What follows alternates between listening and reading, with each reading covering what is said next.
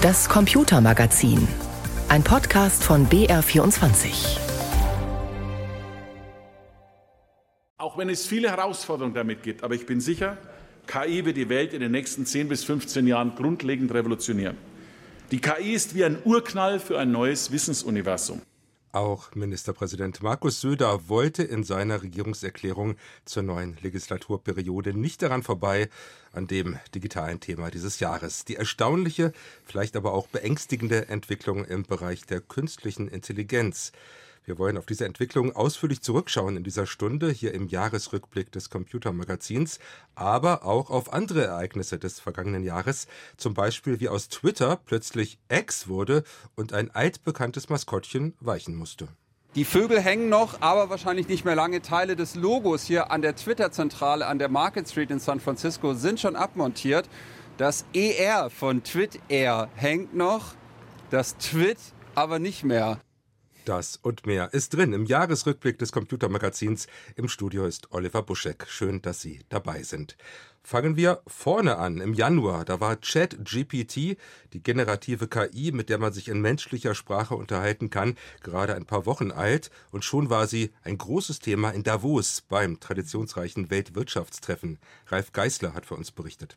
Who of you has made already his own personal experience with GPT? Wer hat schon mal Erfahrungen mit GPT gemacht, wollte der Gründer des Weltwirtschaftsforums Klaus Schwab von seinem Publikum heute in Davos wissen, und die Hälfte im Saal hat sich tatsächlich gemeldet. It shows the sophistication uh, of, of uh, the audience. Microsoft-Chef Satya Nadella, Podiumsgast bei der Veranstaltung, registrierte es mit Wohlwollen. Seine Firma sagt künstlicher Intelligenz nicht nur beim Erstellen von Texten einen Siegeszug voraus. The Internet maybe took 30 years. Das Internet benötigte 30 Jahre. Mobile und Cloud-Anwendungen brauchten 15 Jahre und jetzt reden wir über Monate. Nadella verdeutlichte das an einem Beispiel. In Indien habe ein Entwickler eine Software entwickelt, die indigenen Völkern helfe. In ihrer Muttersprache könnten sie eine Frage stellen, zum Beispiel welche Förderung es für ihr Dorf gebe. Der Algorithmus übersetze die Frage, liefere eine Antwort und der Clou erfülle auch gleich noch den Förderantrag aus. And the reason why it was able to complete it was because it, they had the, a developer building it had taken GPT. Der Grund, warum er das kann? Der Entwickler hat GTP genutzt und die künstliche Intelligenz dahinter mit den offiziellen Regierungsdokumenten trainiert. Und dann hat er es mit einer Spracherkennung vernetzt. Das bedeutet, ein Modell, das an der amerikanischen Westküste erst vor wenigen Monaten entwickelt wurde, hat schon jetzt in Indien eine praktische Anwendung gefunden, die das Leben in den Dörfern verändert. To a developer in India who then sort of added value to it to make a difference in a remote villager's life. Doch künstliche Intelligenz kann nicht nur Texte schreiben oder Formulare ausfüllen. Füttert man Computer mit hinreichend Daten, können sie darin Muster erkennen und Vorhersagen treffen, zum Beispiel zu Naturkatastrophen. Damit beschäftigt sich Kay Firth Butterfield. Sie ist Professorin für künstliche Intelligenz in Sussex. Mit einem unserer Partner in der Türkei haben wir einen Algorithmus entwickelt, der vorhersagen kann, wo innerhalb der nächsten 24 Stunden Waldbrände beginnen. So können die Feuerwehren zu dem Ort schon vorher hinfahren und sie können das biologische Material beräumen, welches das Feuer anfachen würde. Der Algorithmus analysiert aktuelle sowie historische Klima-, Temperatur- und Satellitendaten. Seine Treffsicherheit, sagt Firth Butterfield, läge bei 80 Prozent. Ein großes Thema in Davos ist die Frage, inwieweit künstliche Intelligenz bei der Anpassung an den Klimawandel helfen könnte. Bei Stromnetzen für erneuerbare Energien sieht Norwegens Klimaminister Espen Barth Eide klar Anwendungsmöglichkeiten. Uh, damit das effektiv funktioniert, damit man 24 Stunden, sieben Tage die Woche Energie hat, ohne Kohle oder Gas zu verbrennen, kann man definitiv künstliche Intelligenz einsetzen.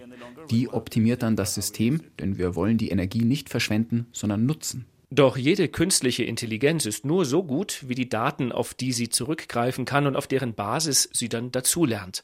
Wie man Daten sinnvoll zur Verfügung stellt und absichert, dass sie auch stimmen, blieb in Davos eine der großen unbeantworteten Fragen. Die Antwort darauf liefert bislang leider auch keine künstliche Intelligenz. So wurde KI im Januar in Davos diskutiert. Wir wollen hier im Jahresrückblick des Computermagazins nun ein wenig zurückblicken auf das, was seitdem passiert ist. Und ich möchte das tun mit zwei Studiogästen. Zum einen mit Gitta Kutynjok. Sie ist Professorin für Mathematik an der Ludwig-Maximilians-Universität München und beschäftigt sich dort mit den Grundlagen für künstliche Intelligenz, zum Beispiel mit neuronalen Netzen und maschinellem Lernen. Frau Professor Coutinhoc, wie sehr hat Sie überrascht, dass wir seit gut einem Jahr nun Systeme haben, mit denen wir uns in natürlicher Sprache unterhalten können, die ein gewaltiges Weltwissen haben? War das jetzt für Sie schneller als erwartet oder haben Sie gedacht, warum eigentlich erst jetzt? Also für mich war es deutlich schneller als erwartet. Ähm, ich denke, es war klar, dass wir immer größere Modelle auch trainieren können, aber dass die Entwicklung so schnell ist, hätte ich nicht erwartet und auch, dass die äh, Modelle jetzt wirklich so effektiv und so beeindruckend geworden sind. Was ist denn der Grund dafür, dass es so schnell gegangen ist? Ich denke, ein Hauptgrund ist, dass wir jetzt wirklich diese großen, riesigen Computerzentren haben, wo man Large-Scale-Models trainieren kann und zum anderen, dass wir auch sehr effiziente Algorithmen haben. Also es stecken viele sozusagen Tricks in diesen Algorithmen, sodass wir jetzt bei dieser Effizienz angekommen sind. Mhm. Und das viele Geld, was da reingesteckt wurde, mit dem man viele hochqualifizierte Informatikerinnen und Informatiker beschäftigen kann, das spielt sicherlich auch eine Rolle. Auf jeden Fall. Ich meine, man sieht jetzt auch den Trend, dass viele von den Universitäten auch in die Industrie und in Unternehmen gehen, wie die großen Unternehmen Meta, Google und so weiter. Also dort ist jetzt extrem viel sozusagen Men- and Women-Power vorhanden, um dann wirklich diese Entwicklung voranzutreiben. Ebenfalls bei mir im Studio ist mein Kollege Christian Schiffer, BR24 Netzexperte, der sich seit langem auch mit künstlicher Intelligenz beschäftigt und die Entwicklung sehr genau verfolgt. Was hat dich in diesem Jahr mit Blick auf KI am meisten überrascht? Also am meisten hat mich jetzt fasziniert in letzter Zeit, wie KI jetzt auch schon bewegte Bilder erschafft. Und mich hat dabei überrascht, wie wenig mich das überrascht hat. Also, weil es ist wirklich interessant. Also man hat äh, plötzlich so eine Technologie, die macht einem bewegte Videobilder aus dem Nichts und man denkt so, ja, also damit hat man eigentlich gerechnet, obwohl das etwas absolut Unglaubliches ist eigentlich. Ja, also dass eine Maschine Filme dreht, wenn man so möchte. Und das ist etwas, das hat mich schon sehr, sehr überrascht. Und das hat mich vielleicht schon auch ein Stück weit überrascht, auch wenn sich das schon Ende 2022 abgezeichnet hat, wie sehr diese Technologie adaptiert worden ist von den normalen Menschen da draußen, kann man glaube ich sagen. Ja? Wir haben ja so als Netzexperten in den letzten Jahren immer wieder so Trendthemen gehabt wie Krypto oder Metaverse, die eigentlich niemanden interessiert haben, außer halt Netzexperten. Und KI ist halt wirklich ein Thema, ja, da schreibt halt auch mal der Familienvater seine Weihnachtsansprache mit ChatGPT. Und das ist etwas Besonderes und das hat mich auch ein Stück weit überrascht. Hm. Wo nutzt du KI bereits? Für Weihnachtsansprachen oder anderes? Also ich habe mittlerweile immer ein ChatGPT-Fenster offen wenn ich arbeite. Genauso wie ich ein Word-Dokument offen habe oder ein E-Mail-Programm offen habe, habe ich ein ChatGPT-Fenster auf. Und äh, ich tue permanent mit ChatGPT kommunizieren. Also als Journalist habe ich mit ChatGPT eine sehr geduldige Redakteurin, wenn man so möchte. Also es ist nicht so, dass ChatGPT mir Dinge schreibt, aber ich tue oft mal ChatGPT Dinge hinlegen, fragen, ob sie gut sind, ob die Gedanken logisch aufeinander aufbauen. Ich löse auch manche Schreibblockade und ich, ich weiß nicht, also wenn man mir jetzt ChatGPT wegnehmen würde, dann müsste ich mich tatsächlich wieder so ein bisschen umstellen. Es ist so ein bisschen, als würde man mir eine, eine große Suchmaschine wieder wegnehmen. Hm, gerade im Beitrag aus Davos war ja schon zu hören, die, die Zuverlässigkeit solcher Systeme ist durchaus ein Problem. Also wir wissen, dass auch ChatGPT manchmal Dinge behauptet hat, zumindest am Anfang, dass Elefanten Eier legen. Frau Kotyniak, würden Sie dem Kollegen empfehlen, ChatGPT als Redakteurin zu benutzen? Es kann ein sehr effektives Tool sein, aber man muss natürlich, wie Sie sagen, vorsichtig sein. Hm. ChatGPT halluziniert auch, es werden Dinge erfunden, es werden Quellen angegeben, die nicht existieren. Also von daher so effektiv äh, und so beeindruckend diese Tools sind, man muss eben sehr vorsichtig sein und auch mal selber recherchieren, ob auch wirklich alles korrekt ist, was geliefert wird. Mhm dass ähm, Kollege Schiffer das gut gebrauchen kann als jemand, der mit Texten umgeht beruflich, ist nachvollziehbar. Wie ist das bei Ihnen als Mathematikerin? Nutzen Sie ChatGPT oder ähnliche Systeme, KI-Systeme auf, auf diesem Niveau selbst? Ich nutze es auch zum Teil, um Texte zu erstellen, ja. Mhm. Und insgesamt, was würden Sie sagen, wo liegt der größte Gewinn? dieser High-Level-KI-Systeme? Ich denke, der größte Gewinn liegt auch an der Vielseitigkeit, also Texte designen, auch Bilder designen, Videos designen. Aber es geht dann auch bis hin zum Beispiel personalisierte Medizin, also bestimmte Medizinanwendungen und bestimmte Behandlungsspektra für Personen personalisieren. Das geht dadurch, dass man durch diese generative KI viele Daten erzeugen kann und dadurch kann man eben äh, sehr personalisierte Systeme trainieren, bis hin zum Beispiel zum Bereich der Robotik. Dort ist es so, dass man jetzt schon mit Robotern viel besser kommunizieren kann. Man kann Robotern auch sagen, greife etwas, greife ein bestimmtes Objekt. Und über ChatGPT findet der Roboter dann heraus, wie er dieses Objekt am besten greifen kann. Also ich denke, die Anwendungsmöglichkeiten sind so vielfältig, wir haben noch nicht mal einen Teil davon gesehen.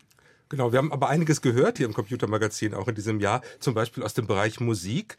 KI kann inzwischen Songs im Stile bestimmter Bands komponieren oder auch die Stimmen von verstorbenen oder lebenden Musikern imitieren. Hier zum Beispiel die Band AISIS, die so klingt, als hätte sich die britische Band Oasis wiedervereinigt und äh, neue Songs geschrieben.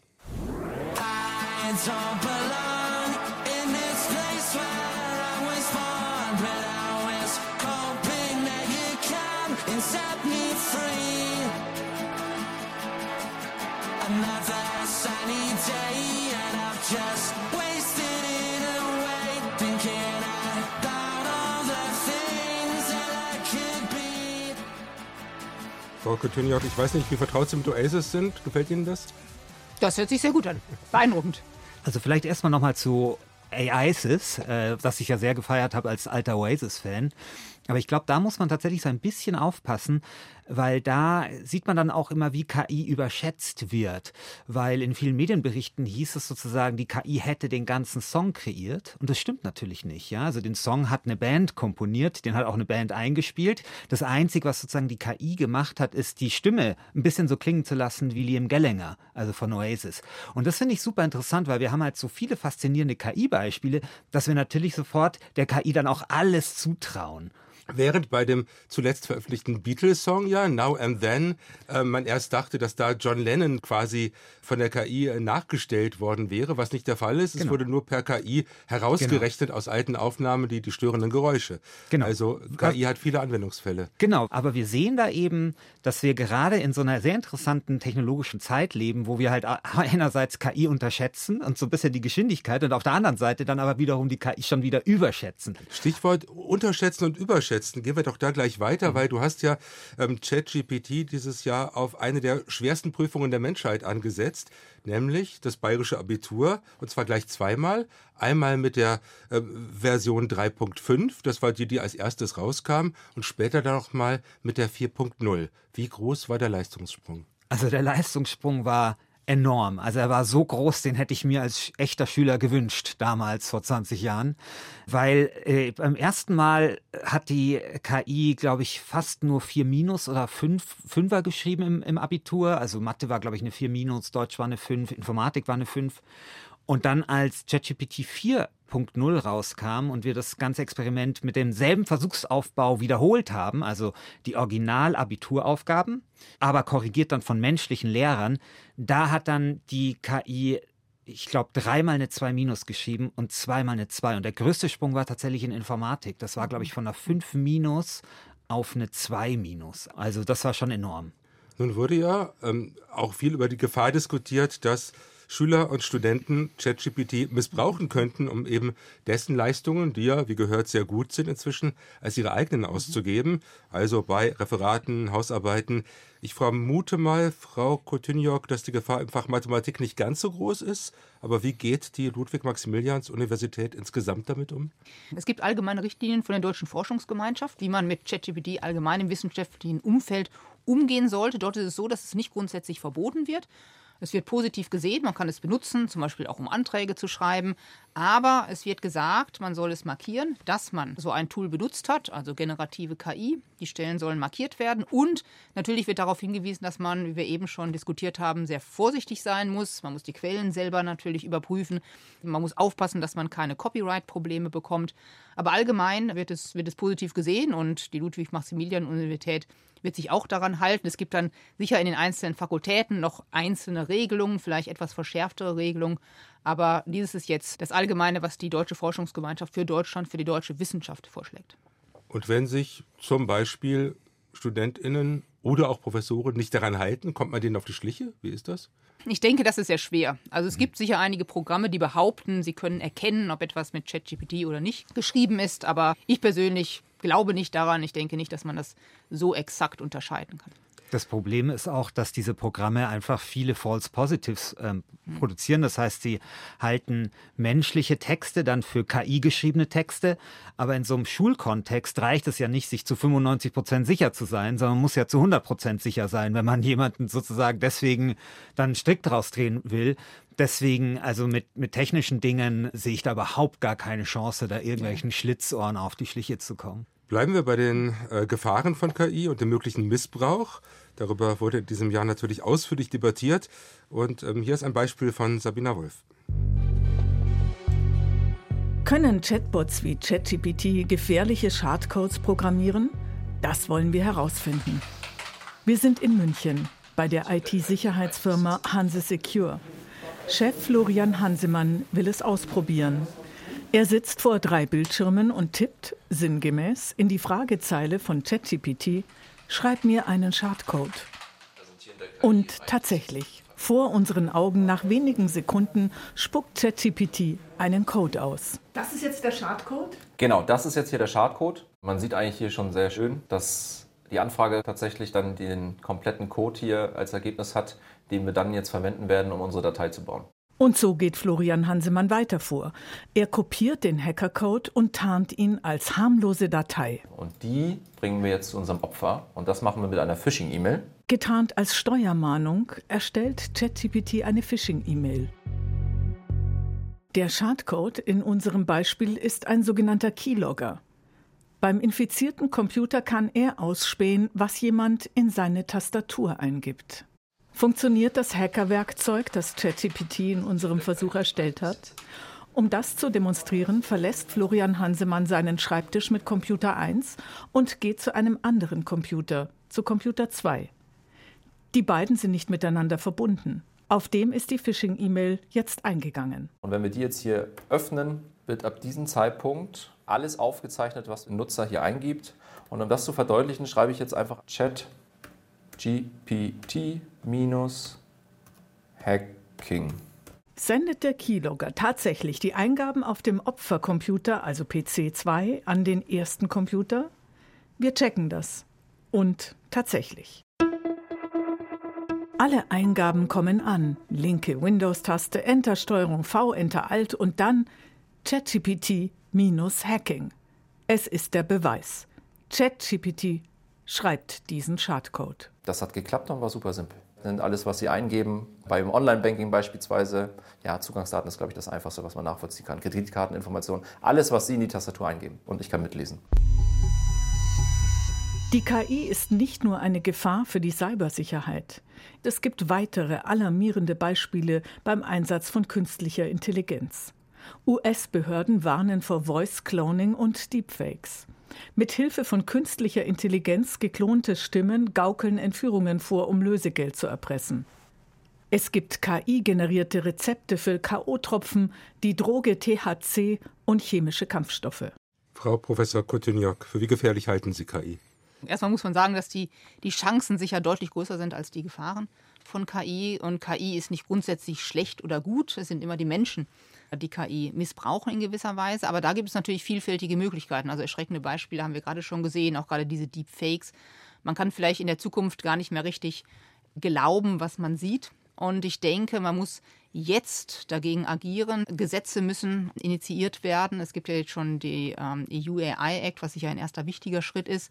Ich glaube, es ist auch wichtig, die gesamte Bevölkerung mitzunehmen, vom Informatikunterricht bis zu, sagen wir mal, auch der älteren Bevölkerung, ihnen klar zu machen, was für Gefahren da sind. Dass eben sowas wie zum Beispiel die Fakes gibt. Ähm, und auch die Wissenschaft muss natürlich noch mehr aktiv werden und Sicherheit von KI durch mehr Verständnis von KI, was wirklich in der KI passiert, äh, dann liefern. Es gab ja zahlreiche Warnungen vor möglichen Fehlentwicklungen. Es gab sogar Forderungen nach einem Moratorium, alle weitere KI-Forschung für sechs Monate einzustellen. Christian, was steckt aus deiner Sicht hinter solchen Warnungen? Ach, ich glaube, da gibt es ganz unterschiedliche Motivationen. Also da gibt es wahrscheinlich äh, Leute, Die sehen es fast schon als Marketinginstrument, also zu sagen, diese Technologie ist so mächtig, sie kann die Menschheit vernichten, also setzen Sie sie am besten im Unternehmen auch ein, um für Dinge zu werben oder sowas. Ja, also es ist so ein bisschen so dieses Doomsday-Szenario kann auch Marketinginstrument sein. Dann gibt es welche, die haben ein eigenes Interesse, weil sie zum Beispiel mit einer KI-Forschung relativ weit vorne sind vor allen anderen. Und natürlich, wenn man dann sagt,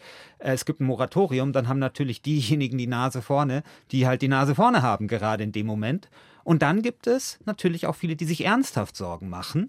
Und ich glaube, diese Zahl ist nicht gerade klein. Und auch die haben natürlich einen Punkt, weil KI, so faszinierend diese Technologie ist, hat natürlich schon auch so ein Momentum von, naja, wie kann man das eigentlich so richtig kontrollieren? Also jeder, der schon mal mit ChatGPT gearbeitet hat, und das macht ja auch einen Teil der Faszination aus, weiß ja, dass nicht immer das rauskommt, was man will, sondern immer was anderes. Und da gehört nicht viel dazu, sich zu überlegen, naja, okay, wie muss man dann vielleicht diese Technologie so regulieren, damit sie verlässliche Ergebnisse und nachvollziehbare Ergebnisse hervorbringen kann. Interessant ist ja auch, dass selbst in der Herstellerfirma von ChatGPT, OpenAI, offenbar intensiv darüber debattiert wird, wie man mit dieser Technologie verantwortungsbewusst umgeht. Eine Debatte, die wohl auch hinter den seltsamen Vorgängen im November stand, als der Gründer und CEO Sam Altman zunächst entlassen und dann ganz schnell wieder zurückgeholt wurde. So ganz genau kennt man die Hintergründe nicht.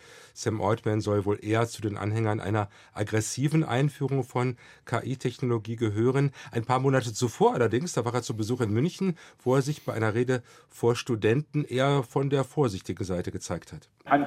Ich bin neugierig. Wenn wir unsere Modelle weiterhin so schnell verbessern wie von GPT-2 zu 3 und 4, wenn wir dann zu GPT-5 und 6 kommen, wie viele von euch denken, wir sollten GPT-6 sofort veröffentlichen, sobald wir es trainiert haben?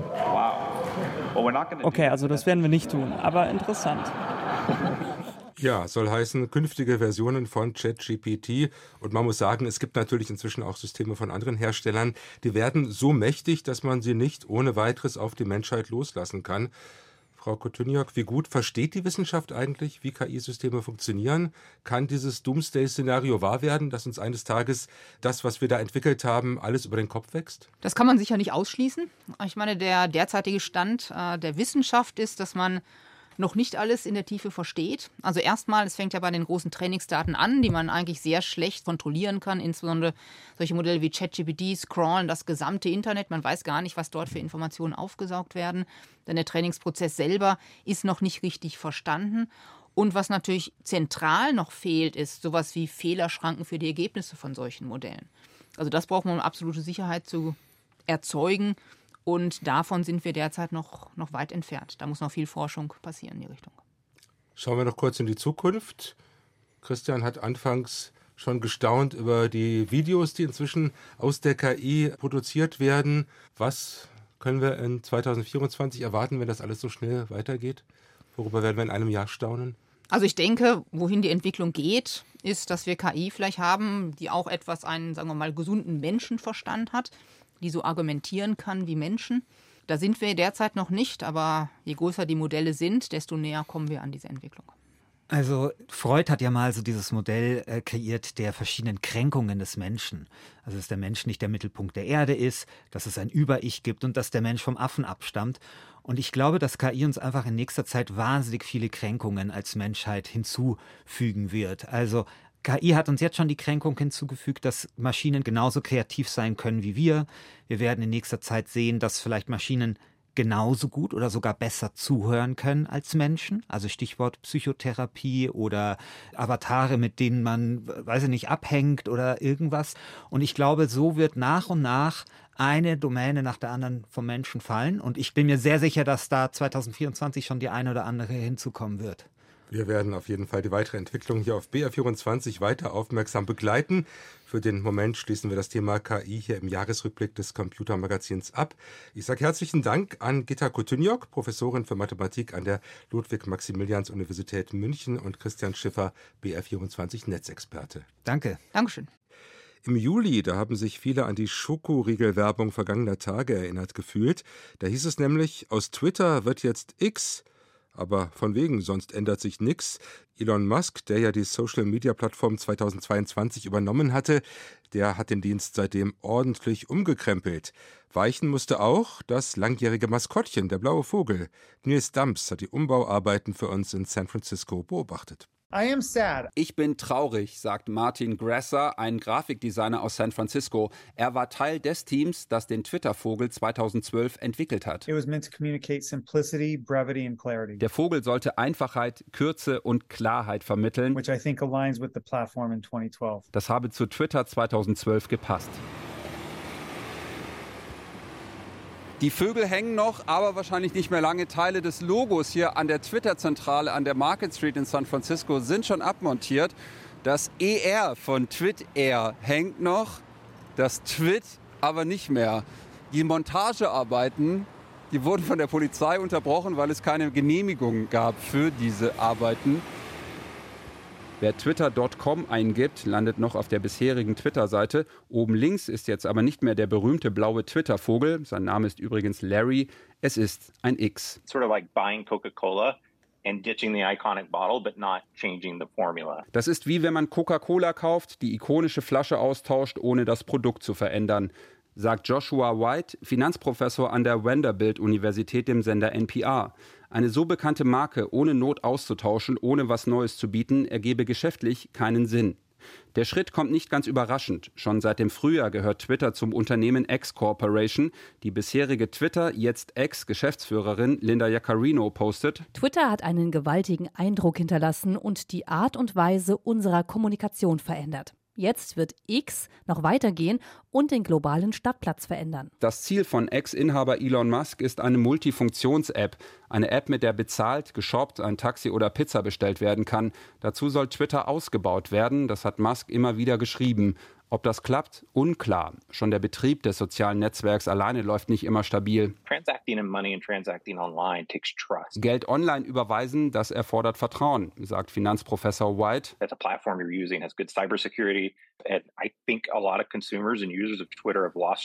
Du möchtest sicher gehen, dass die Plattform, die du benutzt, auch sicher ist. Ich glaube, viele Twitter-Nutzer haben dieses Vertrauen verloren. Der Buchstabe X fasziniert Elon Musk schon lange. Die Webseite x.com, die jetzt auch zur X-Twitter-Seite führt, war auch der Name eines seiner frühen Startups in den 90er Jahren. SpaceX heißt sein Raumfahrtunternehmen und die Kurzform des Namens eines seiner Kinder ist X. Ein bisheriger Tweet soll jetzt aber nicht mehr Tweet heißen, schreibt Elon Musk. Tweets seien jetzt Exe. Auf der X-Seite unten links ist aber immer noch ein blauer Button, auf dem Twittern steht. Es wirkt wie so oft in den letzten Monaten nicht so richtig durchdacht. Grafikdesigner Martin Grasser, der Miterfinder des Twitter-Vogels, sagt, dieser habe das Heranwachsen des Internets verkörpert. Eine Zeit, in der, und das soll jetzt nicht zynisch klingen, mehr Menschen an die Macht des Internets geglaubt haben. Wie was aus deinen Teenagerjahren, an das du dich erinnerst und was sich jetzt aber verändern wird und nicht mehr so sein wird, wie es war.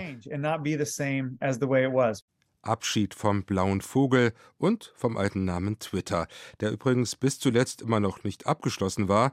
Die Website läuft nach wie vor unter der Adresse twitter.com. Wir wollen noch ein bisschen genauer hören, was da eigentlich los war und wie sich Twitter-X unter Elon Musk verändert hat. Deswegen bin ich jetzt mit meinem Kollegen Markus Schuler verbunden, der in San Francisco lebt und dort seit vielen Jahren die Tech-Szene für uns beobachtet. Markus, wie steht denn der Dienst nach gut einem Jahr unter dem neuen Besitzer heute da? Also selbst wenn man Elon Musk sehr gewogen sein möchte, das Unternehmen steht finanziell deutlich schlechter da als noch vor einem Jahr. Aber noch schlimmer ist eigentlich, dass Elon Musk den Ruf des sozialen Netzwerks komplett ruiniert hat. Viele große Anzeigenkunden, darunter Amazon, Coca-Cola, Microsoft und Disney, die schalten derzeit keine Werbeanzeigen mehr bei Twitter. In den USA ist die Werbung auf der Plattform um fast 60 Prozent in diesem Jahr eingebrochen und der Grund ist ganz einfach. Musk persönlich hat antisemitische Verschwörungsmythen auf X weiter verbreitet Außerdem haben rechtsextreme Inhalte und Hassbotschaften auf der Plattform deutlich zugenommen. Und viele, die fragen sich, wie lange kann X noch durchhalten? Denn die Plattform muss pro Jahr gut 1,2 Milliarden Dollar an Zinsen stemmen. Das heißt, man muss ganz viel Geld verdienen, um die Banken bedienen zu können.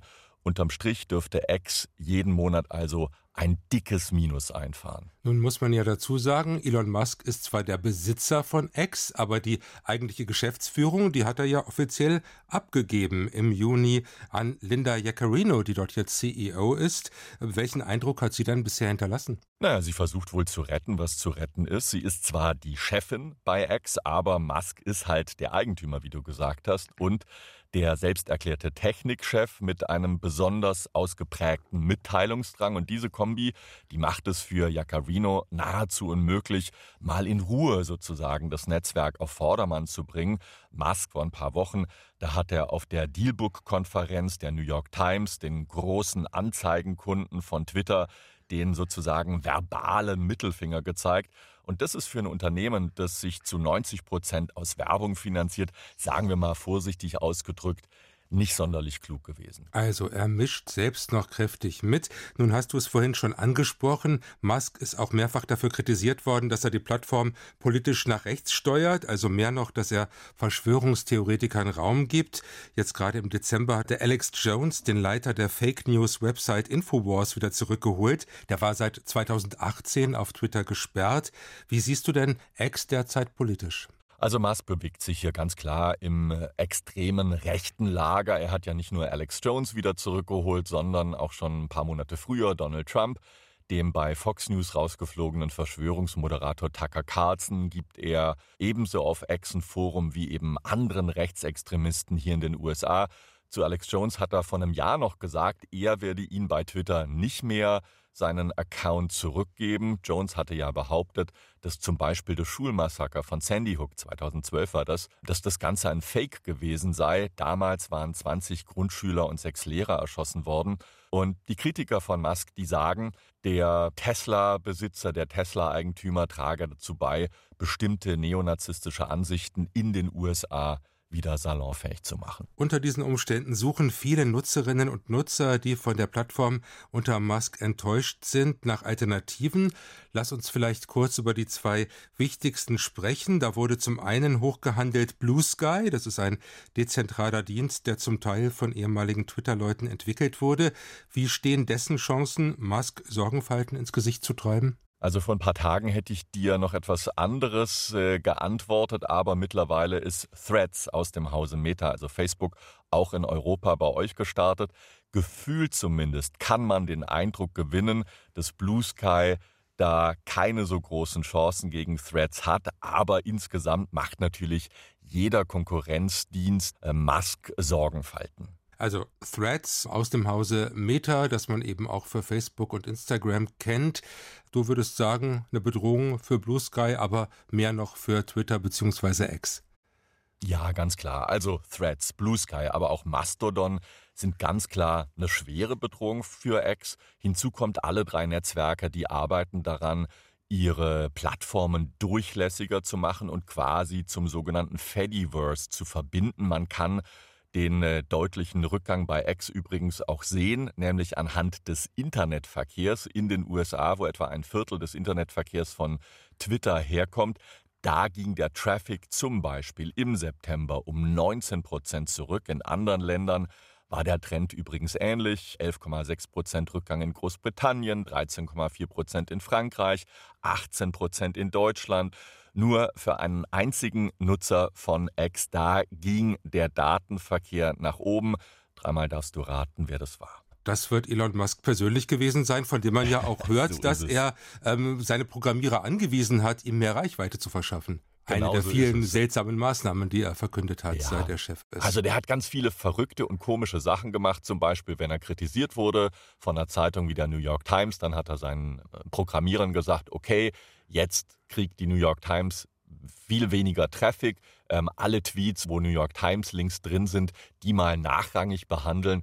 Und da sieht man, wie der Mann tickt. Wenn du nun eine persönliche Prognose wagst, wie viel wird von dem, was Twitter einmal war, Ende 2024 noch übrig sein? Also ich glaube, wenn Musk nicht selbst eine ganz dramatische Wende einläutet, heißt, sich aus dem aktiven, aus dem täglichen Geschäft zurückzieht und sozusagen den Erwachsenen im Raum das Handeln überlässt, dann sehe ich braun und schwarz zugleich für X. Musk musste sich ja für diese 44 Milliarden Dollar Übernahme von Twitter Geld von einigen Banken leihen.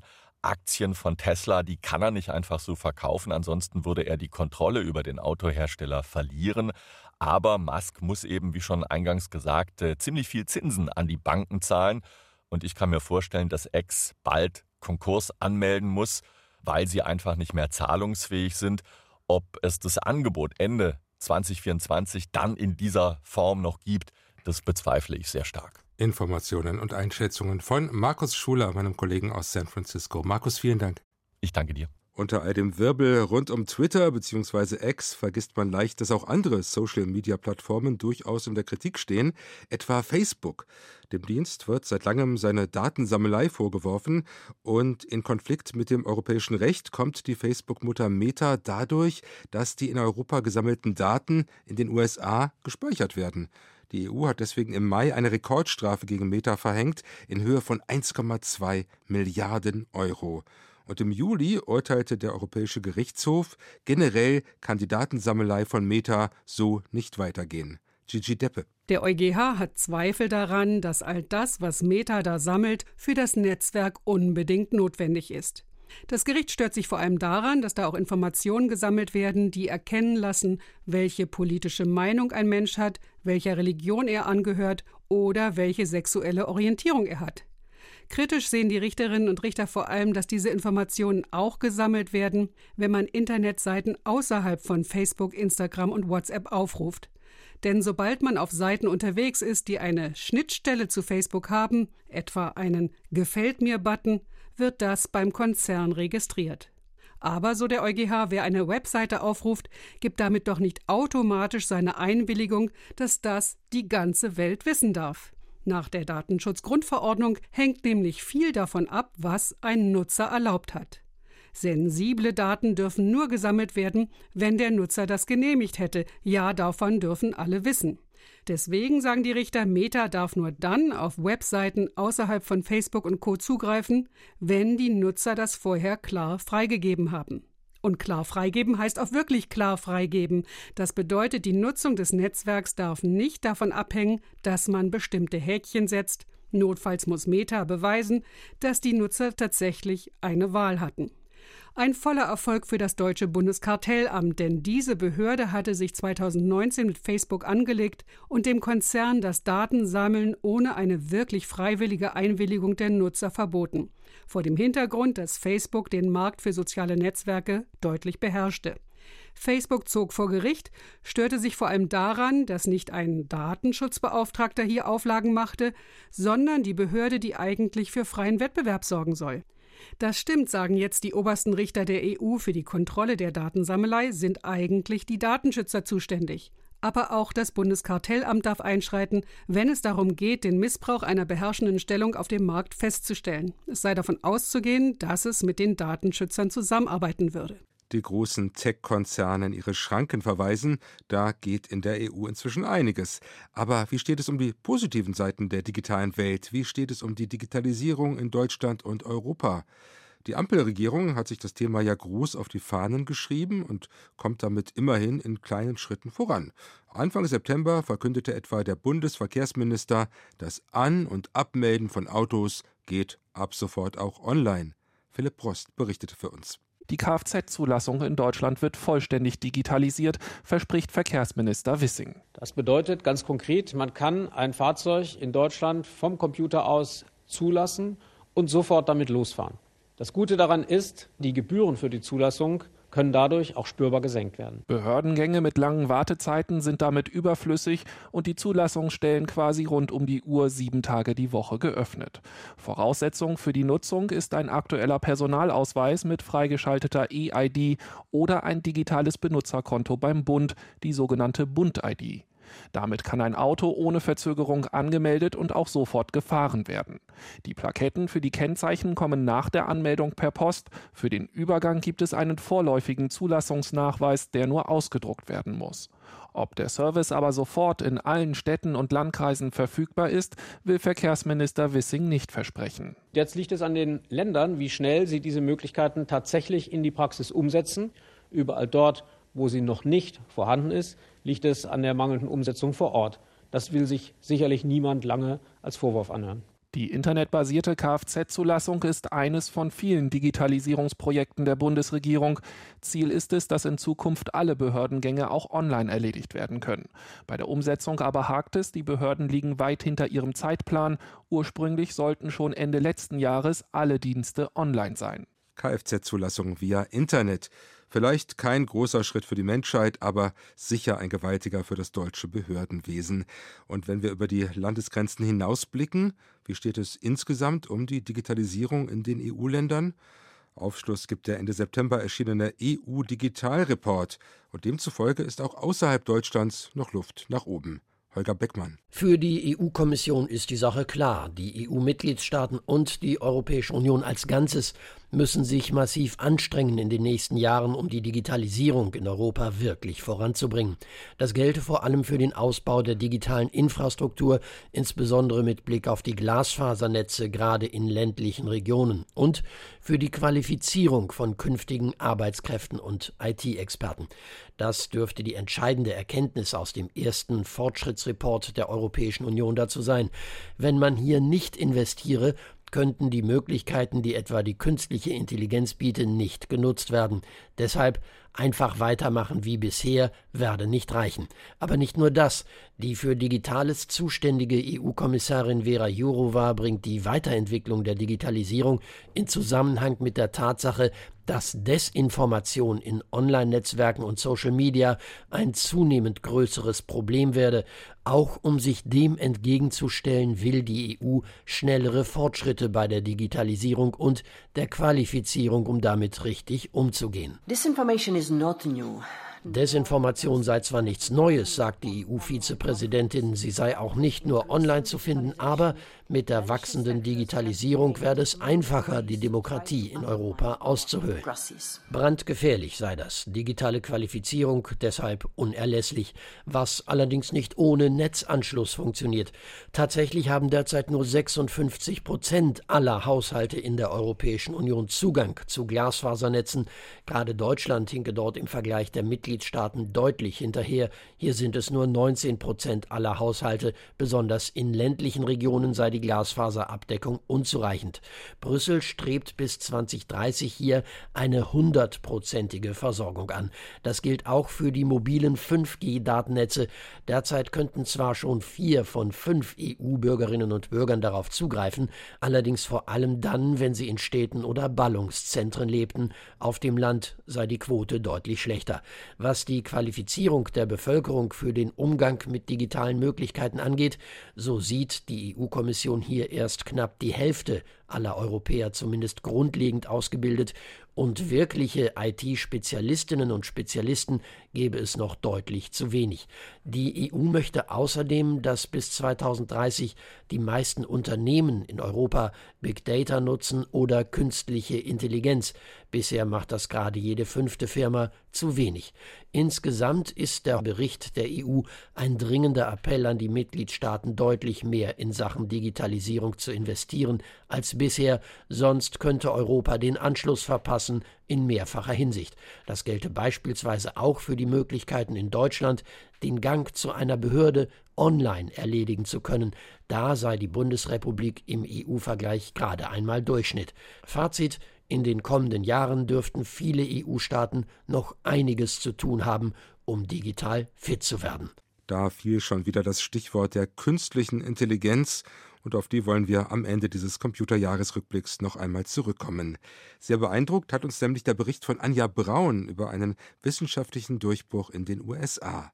Erstmals ist es gelungen, aus der Messung von Gehirnwellen einen Song zu rekonstruieren, der den Versuchspersonen vorgespielt wurde. Das klingt vielleicht nach gruseligem Gedankenlesen, könnte aber auch sehr nützliche Anwendungen eröffnen. Ein Forschungsteam am Albany Medical Center in den USA hat die elektrischen Impulse mit Hilfe zahlreicher Elektroden im Gehirn von 29 Epilepsiepatienten gemessen. Die Teilnehmenden hatten die Elektroden bereits implantiert bekommen, um ihre epileptischen Anfälle besser zu überwachen. Dann wurde diesen Menschen der Pink Floyd-Song Another Brick in the Wall vorgespielt und zeitgleich wurde geschaut, wie die implantierten Elektroden die Aktivität mehrerer Gehirnregionen erfassen. All das wurde aufgezeichnet Später wurde ein KI-Modell darauf trainiert, Muster in der Reaktion des Gehirns zu finden, und zwar auf die verschiedenen Komponenten des Songs, wie zum Beispiel Änderungen in der Tonhöhe und Rhythmus. Ein weiteres KI-Modell hat dann diese Daten und Muster wieder zusammengesetzt, um die Geräusche abzuschätzen, die die Patientinnen und Patienten gehört haben. Und das waren dann zwar verstümmelte und verwaschene, aber für die Forscherinnen und Forscher noch erkennbare Audiodaten des Pink Floyd-Songs, wie zum Beispiel das hier.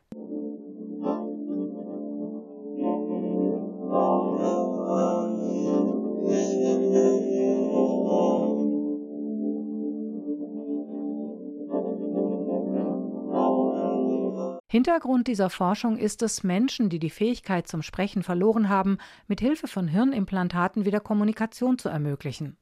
Und in der gesprochenen Sprache sind auch melodische Nuancen, wie zum Beispiel Tempo, Betonung und Akzente wichtig. Deshalb versucht man diese Sprachelemente, die man Prosodie nennt, auch zu erfassen.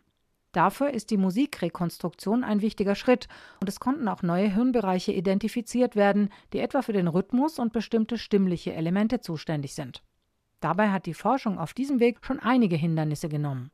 Schon vor elf Jahren ist es einem Team aus Kalifornien gelungen, Audioaufzeichnungen von Wörtern zu rekonstruieren, die Teilnehmende mit Hirnimplantaten gehört haben. Und andere Forschende haben es geschafft, kürzlich angesehene Bilder aus Hirnscans der Teilnehmenden zu reproduzieren. Das waren einmal Landschaftsfotos, aber auch menschliche Gesichter. Also da gibt es schon einiges, aber es ist eben jetzt das erste Mal, dass Wissenschaftlerinnen und Wissenschaftler das Hirn so belauschen konnten, um Musik zu rekonstruieren. Aber die Forschenden selbst sagen, es bleiben noch einige Hürden zu überwinden, bevor diese Technologie auch sicher angewendet werden kann. Die größte Hürde ist sicher, dass solche Gedankenleseprogramme, um brauchbare Ergebnisse zu liefern, immer noch eine direkte Schnittstelle ins Gehirn brauchen, also Implantate. Aber es wird auch daran geforscht, das menschliche Gehirn ohne chirurgische Implantate auszulesen, zum Beispiel mit Hilfe hochempfindlicher Elektroden, die an der Kopfhaut befestigt werden. Das könnte so eine Art Mütze sein. Das funktioniert bereits, aber eben nur rudimentär, wenn sich die Teilnehmenden einzelne Buchstaben vorstellen. Und der Vorgang der Dekodierung, also der Entschlüsselung, der braucht jetzt noch etwa 20 Sekunden pro Buchstabe, ist also noch ordentlich langsam und nicht wirklich alltagsgeeignet.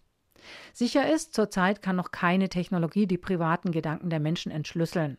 Doch da sich dieser Forschungsbereich rasant weiterentwickelt, sind hier Regelungen wichtig. Ethikerinnen und Ethiker fordern, dass die Nutzenden zumindest die volle Kontrolle über die Ausgänge der Geräte behalten müssen. Derzeit muss man noch genau hinhören, um den Song wiederzuerkennen, aber wir haben ja im zurückliegenden Jahr gesehen, wie schnell die Entwicklung im Bereich künstliche Intelligenz voranschreitet. Damit endet unsere Rückschau auf 2023 in der Gewissheit, dass es auch 2024 im Computermagazin viel zu berichten geben wird. Im Studio dankt fürs Zuhören Oliver Buschek.